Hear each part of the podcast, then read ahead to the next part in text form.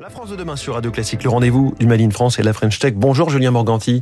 Bonjour. Bienvenue sur Radio Classique. Vous êtes le cofondateur de Willow. Vous êtes une climate tech, euh, une climate tech, une start-up autour de l'environnement. Vous voulez aider les, les, consommateurs à réduire leur empreinte environnementale, c'est ça?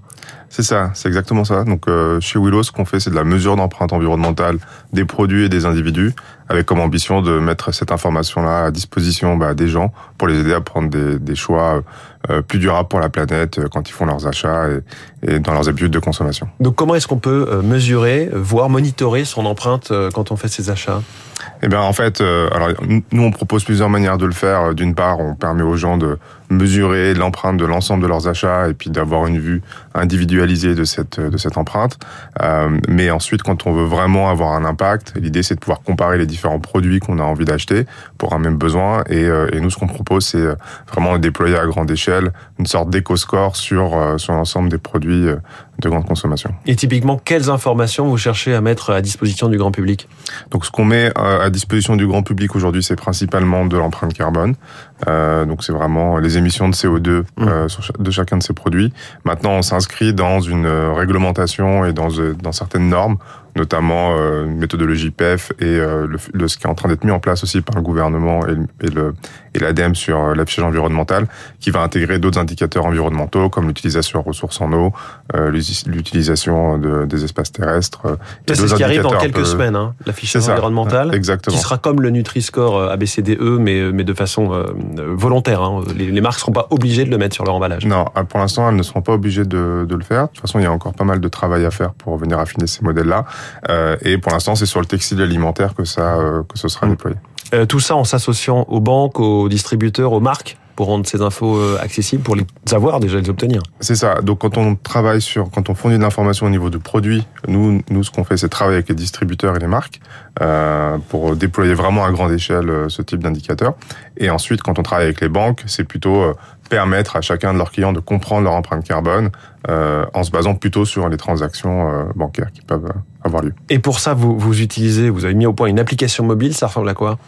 Alors oui, on a une application mobile euh, qui, euh, qui en fait permet aux individus de connecter leur compte bancaire.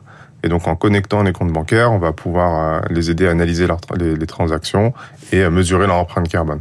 Et donc par exemple, s'ils vont aller faire leurs courses dans une enseigne de supermarché, euh, on sait qu'ils vont avoir dépensé tant, donc on va estimer que c'est leur empreinte carbone euh, parce qu'ils ont dépensé tant dans cette enseigne. Euh, on n'a pas toujours une traçabilité parfaite, évidemment, loin de là. Comment est-ce qu'on peut améliorer les choses pour vraiment remonter la chaîne? Alors, le sujet de la traçabilité et de la donnée en général, c'est un peu le cœur de sujet, surtout quand on fait de l'analyse produit. Faut aller à la pêche euh, aux infos, quoi. C'est ça, faut aller à la pêche aux infos.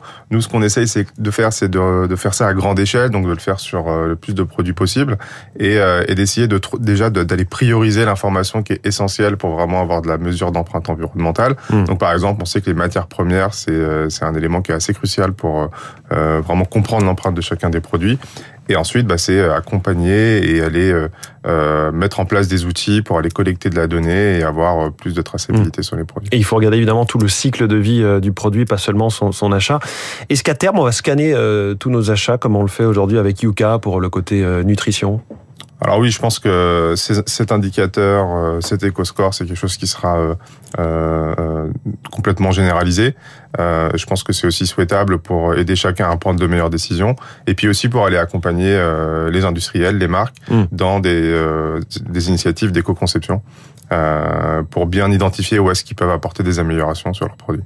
Au moment de la fin des trottinettes électriques en libre service dans Paris, vous vous êtes penché sur l'alternative logique, évidente, le vélo électrique, en vous demandant s'il valait mieux l'acheter, le louer, d'un point de vue environnemental. Euh, alors, quelle est la rentabilité écologique d'un vélo électrique? Alors globalement, euh, un vélo électrique, ça a quand même une empreinte qui est pas euh, qui est pas neutre, qui est pas qui est pas neutre, mais qui est euh, qui a qui est pas beaucoup pire beaucoup par rapport à un, à un, vélo normal. En fait, la rentabilité du vélo, elle elle se pense aussi en fonction de, de l'usage qu'on en a. C'est-à-dire si on, on, achète un vélo électrique pour faire euh, une fois du vélo toutes les trois semaines, c'est pas très intéressant.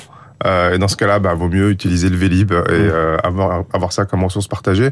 Mais si on a un usage fréquent et que ça dure dans la durée, il y a tout intérêt à avoir un vélo électrique, surtout si on vient remplacer les voyages en voiture qui sont mmh. eux vraiment émetteurs en termes de d'émissions de carbone. Autre sujet d'actualité autour de la consommation, le Beaujolais nouveau, c'était la semaine dernière. Vous alertez sur l'impact de la bouteille en verre. Pourtant, on recycle a priori le verre. Oui, alors c'est euh, euh, moi-même pendant très longtemps, je me suis dit bah c'est génial, j'achète des, des, bouteilles en verre, c'est beaucoup plus écologique qu'un recycle. Sauf qu'en fait, recycler une bouteille en verre, ça consomme de l'énergie, euh, et, euh, et, donc en fait, c'est pas aussi neutre que ça. Et, euh, et même dans le cadre du vin, en fait, tout simplement la bouteille, a, mmh. c'est une grosse, plus grosse part d'impact dans, dans ce type de produit. Donc il faudrait réfléchir à d'autres types de contenants pour le vin. De types de contenants, même si c'est un peu dur. Là, vous vous attaquez à une forteresse culturelle française. Hein. On n'a pas trop de Veuve Clicquot dans 20 minutes.